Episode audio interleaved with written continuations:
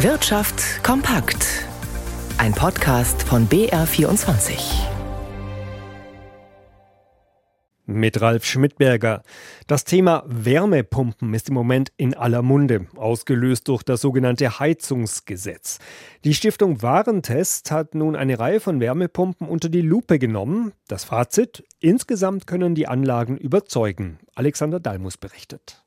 Die sechs untersuchten Wärmepumpen sollten auch bei winterlichen Temperaturen in der Lage sein, eine mittelmäßig gedämmte 140 Quadratmeter große Wohnung warm zu kriegen. Haben auch alle geschafft. Besonders effizient und mit gut bewertet waren dabei die vier deutschen Modelle von Fiesmann, dem Testsieger, Wolf aus dem niederbayerischen Mainburg, Feiland und Stiebel Eltron, sagt Daniel Kastner von Stiftung Warentest. Tatsächlich ist so, dass bei den Testergebnissen die japanischen, also Daikin und Mitsubishi, ein kleines bisschen weniger energieeffizient waren als die äh, vier deutschen Fabrikate und die benutzen auch ein potenziell klimaschädlicheres Kältemittel.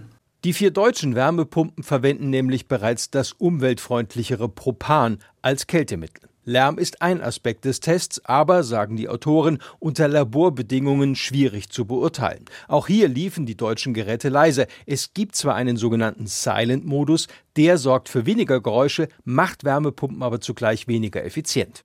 Lange Gesichter heute bei den führenden Vertretern der deutschen Chemiebranche nach einem Treffen mit Bundeskanzler Scholz. Sie hatten sich weit mehr erhofft, insbesondere hinsichtlich der teuren Energie. Hans-Joachim Viehweger aus Berlin. Man verlasse das Treffen mit gemischten Gefühlen, so Markus Steilemann vom Verband der chemischen Industrie. Zwar habe man über wichtige Themen wie die Regulierung mit Kanzler Scholz sprechen können, beim dringlichsten Thema der Höhe der Energiepreise gebe es aber weiterhin keine Signale für eine mögliche staatliche Unterstützung. Wenn wir heute keine kurzfristigen Lösungen in diesem Bereich haben, müssen wir uns über zukünftige Themen keine Gedanken mehr machen. So dramatisch möchte ich es einmal formulieren. Auch Michael Vassiliadis von der Gewerkschaft IGBCE warnte eindringlich, es gebe bereits erste Signale, dass es wegen der hohen Energiekosten zu Betriebsschließungen und Produktionsverlagerungen komme. Unterstützung erhielten die Branchenvertreter von den Ministerpräsidenten Stefan Weil, Hendrik Wüst und Malu Dreyer aus Niedersachsen, Nordrhein-Westfalen und Rheinland-Pfalz. Die Länder plädieren gemeinsam für einen vom Bund subventionierten Industriestrompreis.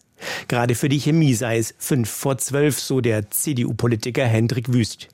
Die SPD-Politiker Weil und Dreier wiesen darauf hin, dass es ein Nachfolgetreffen geben soll, bei dem dann im Rahmen eines geplanten Paktes für die Chemie auch die Frage der Energiepreise gelöst werden könnte.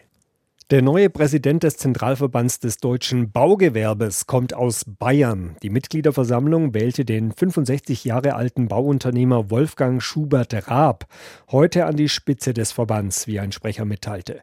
Der Diplomingenieur stammt aus Ebensfeld in Oberfranken. Seit 1991 ist er Geschäftsführer des Familienunternehmens Raab. Vorgänger Reinhard Quast war im Juni zurückgetreten, sieben Monate nach seiner Wiederwahl. Der Zentralverband des Baugewerbes hatte dazu erklärt, es sei Zeit für einen Wechsel an der Spitze.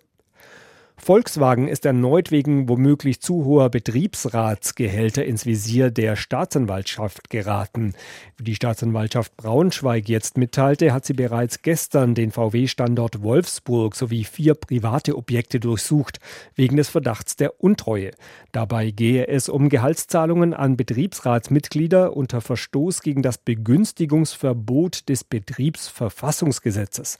Bei VW heißt es, man kooperiere vollumfänglich mit den Ermittlungsbehörden, wolle sich aber nicht weiter äußern. Schon vor zwei Jahren war es zu einem Strafprozess vor dem Landgericht Braunschweig wegen Untreue aufgrund überhöhter Betriebsratsgehälter gekommen. Dabei wurden vier angeklagte Manager zunächst freigesprochen. Der BGH hob die Freisprüche Anfang dieses Jahres auf. Blicken wir an die Finanzmärkte. Da fallen heute die Aktien von Siemens auf. Die haben sich an die Spitze gesetzt beim deutschen Aktienindex. Tobias Brunner in unserem Börsenstudio. Ja, was ist denn da der Hintergrund? Das war ganz interessant zu sehen. Bis heute Mittag dümpelte die Siemens-Aktie so vor sich hin und dann ging es auf einen Schlag nach oben. Jetzt liegen die Papiere bei über drei Prozent im Plus. Der Grund ist auch einigermaßen kurios. Ein Analyst hat in einem Kommentar geschrieben, keine Nachrichten sind gute Nachrichten.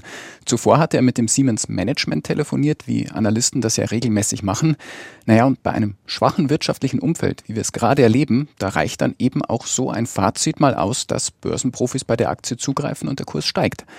Insgesamt halten sich Gewinner und Verlierer heute die Waage. Gut läuft es außerdem für Siemens Energy, Continental und MTU Aero Engines. Schlusslichter im DAX sind dagegen Fresenius, Daimler Truck und Bayersdorf. Und mit Plus und Minus kommen wir dann am Ende fast genau bei Null raus. Der DAX bewegt sich kaum von der Stelle bei 15.230 Punkten, aber nach den Verlusten der letzten Tagen ist das ja auch so etwas wie ein Aufatmen. Auch an den US-Börsen gibt es kaum Veränderung. Der Blick zum Euro, 1 Dollar 0,520.